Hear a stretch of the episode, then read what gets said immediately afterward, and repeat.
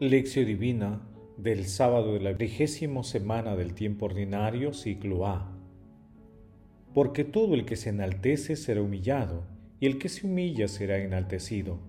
Lucas capítulo 14, versículo 11. Oración inicial. Santo Espíritu de Dios, amor del Padre y del Hijo, ilumínanos con tus dones para que podamos comprender los tesoros de la sabiduría que Jesús nos quiera revelar en este día Otórganos la gracia para meditar los misterios de la palabra y revélanos sus más íntimos secretos. Madre Santísima, intercede ante la Santísima Trinidad por nuestra petición. Ave María Purísima, sin pecado concebida.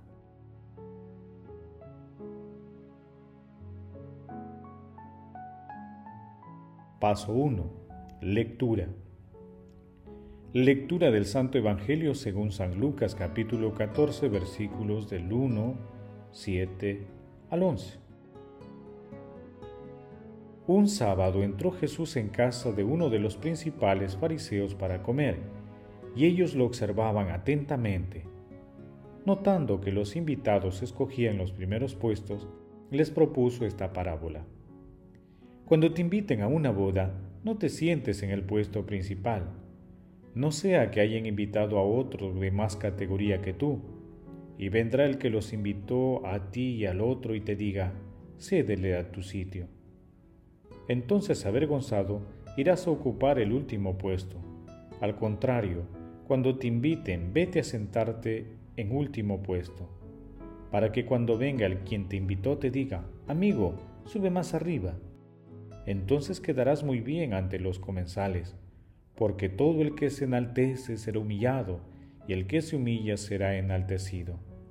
Palabra del Señor. Gloria a ti, Señor Jesús.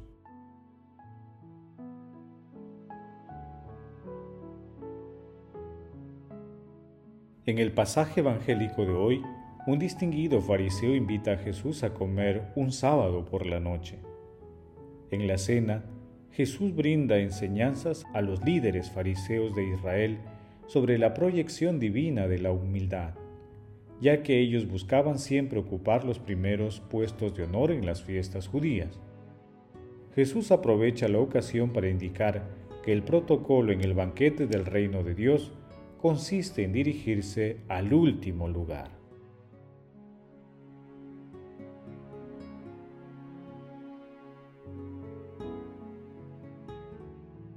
Paso 2. Meditación. Queridos hermanos, ¿cuál es el mensaje que Jesús nos transmite el día de hoy a través de su palabra? Al reino de Dios todos estamos invitados por pura gracia, sin mérito alguno de nuestra parte. Por ello, debemos asistir agradecidos y sentarnos en el último lugar menos preferencial. En este sentido, el humilde que toma el último lugar no se siente desplazado. Al contrario, para él, ese no es el lugar más bajo, ni el último, sino el suyo, porque en él se siente más cómodo. Tengamos en cuenta las palabras de San Pío de Petrachina. La humildad es la verdad, y la verdad es que yo no soy nada. Por consiguiente, todo lo bueno que tengo viene de Dios. Pero a veces malgastamos lo bueno que Dios ha puesto en nosotros. La idea de que el Señor viene cada día a nosotros y nos da todo, nos tendría que llevar a la humildad. Sin embargo, pasa lo contrario porque el demonio despierta en nosotros sentimientos de orgullo. Esto no nos honra hay que luchar contra nuestro orgullo. Cuando parece que no podemos, paremos un instante, hagamos un acto de humildad. Entonces Dios, que ama los corazones humillados, vendrá en nuestra ayuda. En este sentido, empleemos todos los talentos que el autor de la naturaleza nos ha otorgado, reconociendo la amplia diversidad de la gracia divina y que sin ella somos nada, estamos totalmente vacíos. Hermanos, meditando la lectura de hoy respondamos.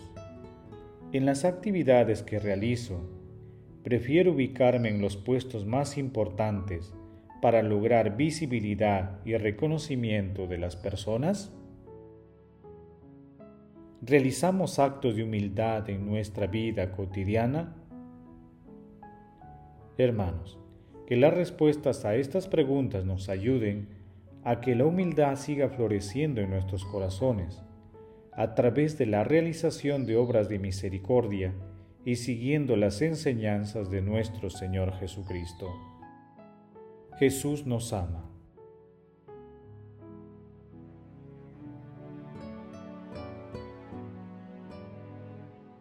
Paso 3. Oración. Padre Eterno, te pedimos que nosotros, siguiendo el ejemplo de nuestro Señor Jesucristo y con el auxilio del Espíritu Santo, podamos eliminar de nuestro corazón todo vestigio de orgullo y egoísmo, y que florezca en la humildad, transformándonos en personas sencillas. Amado Jesús, concédenos buscar siempre tu voluntad para discernir cómo debemos actuar, qué debemos decir Tú nos has dicho que estemos en el mundo, pero que no somos del mundo, porque te pertenecemos solo a ti por tu redención.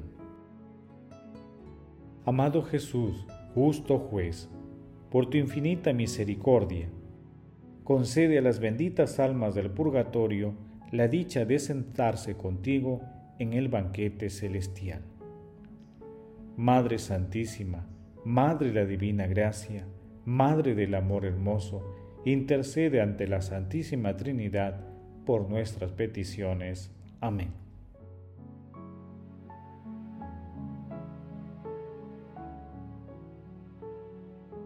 Paso 4.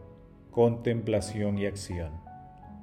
Hermanos, contemplemos a nuestro Señor Jesucristo con un texto de Valeriano de Simias.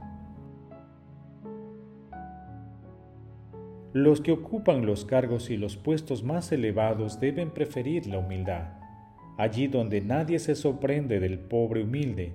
En efecto, el que está plegado por la pobreza se humilla sin quererlo.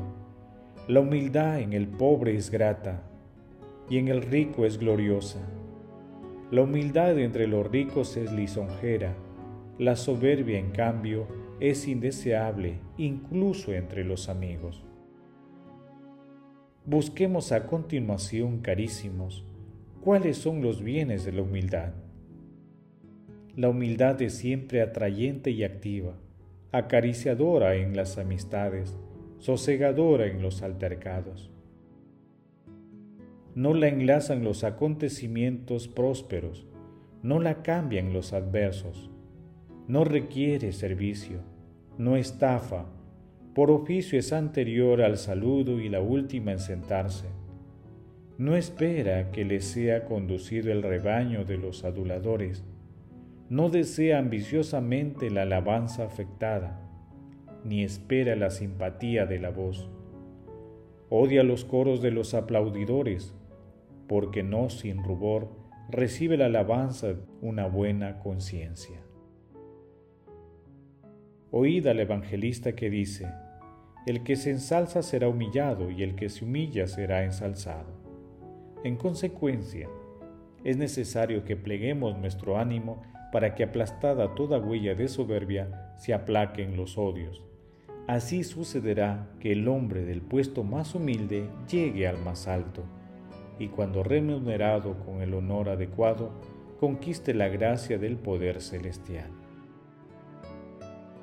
Queridos hermanos, comprometámonos a obrar con humildad, evitando pasar por encima de los demás, respetando cordialmente el orden y agradeciendo a los favores recibidos en nuestra familia, comunidad, trabajo y país. Glorifiquemos a la Santísima Trinidad con nuestras vidas. Oración final. Gracias Señor Jesús por tu palabra de vida eterna. Que el Espíritu Santo nos ilumine para que tu palabra penetre lo más profundo de nuestras almas y se convierta en acción. Dios glorioso, escucha nuestra oración, bendito seas por los siglos de los siglos. Madre Santísima, intercede ante la Santísima Trinidad por nuestra petición. Amén. El Señor esté con ustedes y con tu espíritu. La bendición de Dios Todopoderoso, Padre, Hijo y Espíritu Santo descienda sobre ustedes y los acompañe siempre. Amén. Bendigamos al Señor, demos gracias a Dios.